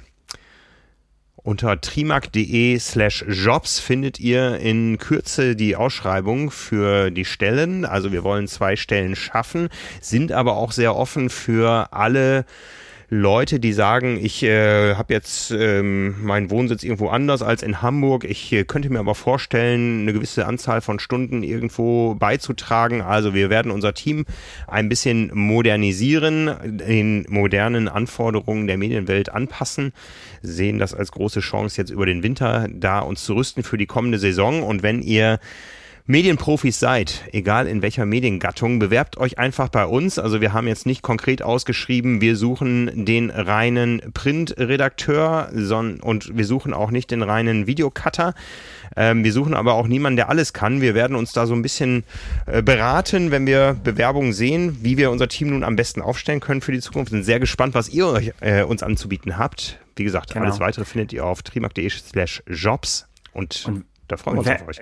Genau, und wenn ihr alles könnt, könnt ihr euch auch bewerben. Also das ist ja, schon, das ist das natürlich ist nicht, die, das ist nicht verboten. Das ist natürlich immer die Wunsch, die Wunschvorstellung, ja. Ich glaube, dass unsere Stellenausschreibungen in der Vergangenheit da mal den einen oder anderen abgeschreckt haben, weil wir immer die eierlegende Wollmilchsau gesucht und oft auch gefunden haben. Aber äh, wir können natürlich in allen Bereichen äh, ein professionelles Portfolio anbieten. Vielleicht können wir aber auch im einen oder anderen Bereich noch besser werden, wenn wir da auf ganz gezielte Fähigkeiten setzen. Also traut euch, euch zu bewerben bei uns. Wir können letztendlich eine ganze Menge anbieten. Äh, wir bedienen alle Mediengattungen und äh, ja, vielleicht sitzt ja auch demnächst mal ein neuer Kollege hier mit uns im Podcast oder ihr seht neue Namen in der Zeitschrift zu großen Themen, die anstehen, die uns äh, nie ausgehen. Ja, das ist äh, auch manchmal so eine Vermutung da draußen. Oh, warum fällt euch eigentlich immer noch was Neues ein? Und ihr müsst doch suchen. Nein, wir haben immer ein Überangebot von Themen und müssen immer sehr selektieren, was wir euch denn nun präsentieren. Wie gesagt, äh, es gibt Bewegtbild bei uns, es gibt Interviews, ähm, es gibt hin und wieder mal eine Live-Sendung. Ja, ähm, das Kona Daily findet ja jetzt im nächsten Monat leider nicht statt. Ähm, dafür gibt es wieder meine Live-Rides im Oktober aus dem Keller, auf die ich mich schon sehr freue. Ja, also, wie gesagt, ähm, wir suchen Medienprofis, die Interesse an Triathlon haben, die genauso für den Sport brennen wie wir und da freuen wir uns auf euch. So ist es. So ist es. Wenn ihr noch nicht genug habt von uns zu hören, kann ich empfehlen, am Donnerstag erscheint eine Podcast-Episode mit dem Baranski. Das ist der, der sich mit Nils immer über die optimale Reifenwahl für Triathlon-Räder streitet. Ja, ich habe mich mit ihm nicht äh, gestritten, sondern habe mich mit ihm beraten über das, was nötig ist, wenn man im kommenden Sommer richtig schnell Radfahren will im Triathlon. Markus kennt ihr aus verschiedenen Formaten von uns, kommt immer wieder vor. Eigentlich ist er für uns aber in ganz anderer Mission tätig. Der macht nämlich unser Anzeigenmarketing. Aber was viele nicht wissen, ist, dass er einer der schnellsten Zeitfahrer Norddeutschlands ist. Er war Vize-Weltmeister, glaube ich, bei den, bei den Age-Gruppern. Ich weiß nicht, wie die im Radsport in, sich nennen. Nicht Age-Gruppe, ja? ja? Nee, jeder Männer, würde man, glaube ich, sagen ja, Titel gesammelt ohne Ende. Ich glaube, einer genau. der wichtigsten ist, er war King of the Lake, der äh, Kottel. Äh, da hat er den Titel getragen und das ist so für Zeitfahrer, alles was so Aerolenker hat, ist das so der Ritterschlag, wenn man da auf dem Thron gesessen hat. Den hat er overall gewonnen schon und äh, genau. weiß einfach von was er spricht, wenn man sich in der Aero-Position begibt, auf jeden Fall. Genau, er weiß. Äh, Nur bei den Reifen, da ist, da, da ist äh, nicht immer das schnellste, das beste Material, aber da, äh, da arbeiten wir noch dran. Da ja. wird er böse sein, wenn er das das hört jetzt von mir. Aber da sind wir nicht, nee, da kommen wir nicht auf den gleichen Nenner. Nein, aber Markus ist, äh, ist einer unserer geschätzten Experten und ja, hört, hört auf das, was er sagt, das macht schnell. Genau, ne? sein, Buch, sein Buch ist gerade erschienen, Radfahren im Triathlon und Einzelzeitfahren und ein, äh, ein, ein kleinen Einblick über das, was jetzt eben wichtig ist zu diesem Zeitpunkt des Jahres, um im Sommer schnell zu fahren.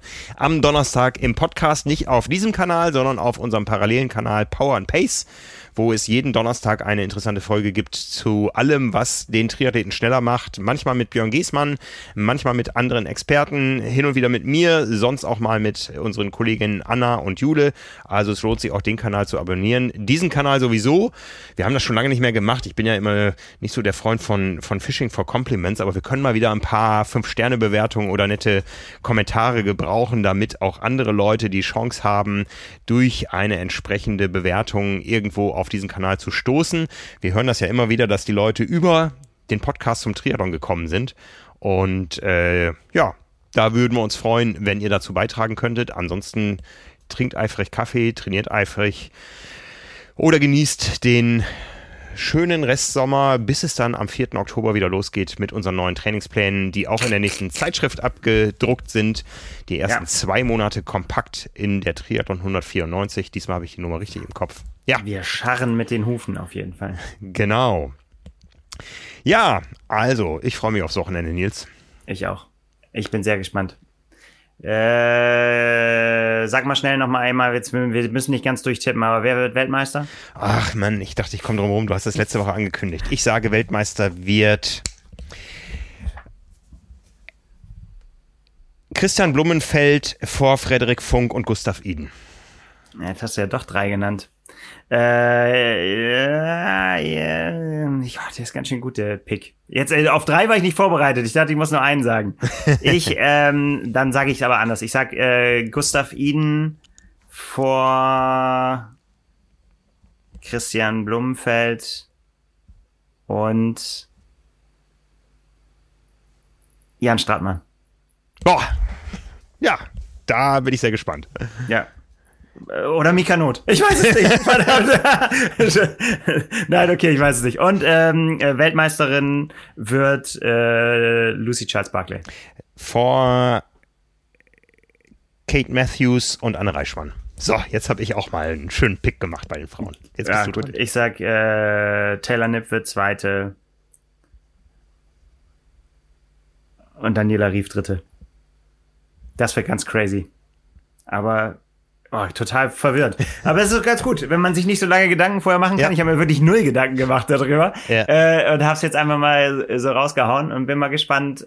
Manchmal ist das besser als so äh, lang überlegte, weil ich meine, das Zeug haben die ja alle. Aber ja. ne, da kannst du dir wirklich jetzt ewig lange überlegen, wie das sein könnte. Aber äh, jetzt ist einfach, jetzt haben wir es mal gesagt. Ich habe es jetzt schon wieder vergessen, was wir gesagt haben. Aber ja, es ist auch äh, im Nachhinein muss man da auch gar nicht mehr so genau drauf gucken. Ich erinnere nur dran, die, die PTO hatte mich berufen ins äh, Medienteam Europa für unsere Picks zum Collins Cup. Sie haben zehn Journalisten berufen. Ich weiß nicht, wie es passieren konnte. Am Ende war ich nämlich Elfter. Ja, das ist die Höchststrafe, würde ich sagen. Genau, genau. Da, da gab es wohl noch ein Late Entry und äh, ja, ähm, über den Rest will wir uns entschweigen. Also, ja, schreibt gern in die Kommentare, wenn ihr schon keine Bewertung schreiben wollt für uns, schreibt aber gern in die Kommentare, egal wo ihr uns findet, euren Tipp, euren Pick für die Ironman 73 Weltmeisterschaft am Samstag in St. George, Utah und vergesst nicht, uns auf unseren Kanälen zu verfolgen diese Woche. Wie gesagt, es gibt Video-Interviews auf dem Triathlon Insider Kanal auf YouTube. Es gibt äh, ganz viel Vorberichte, Geschichten und so weiter auf trimark.de und dann nächste Woche Dienstag natürlich die Zusammenfassung in gesprochener Sprache hier auf unserem Podcast-Kanal. So ist es. Also, Nils, vielen Dank. Dir auch. Ciao, ciao. Ciao.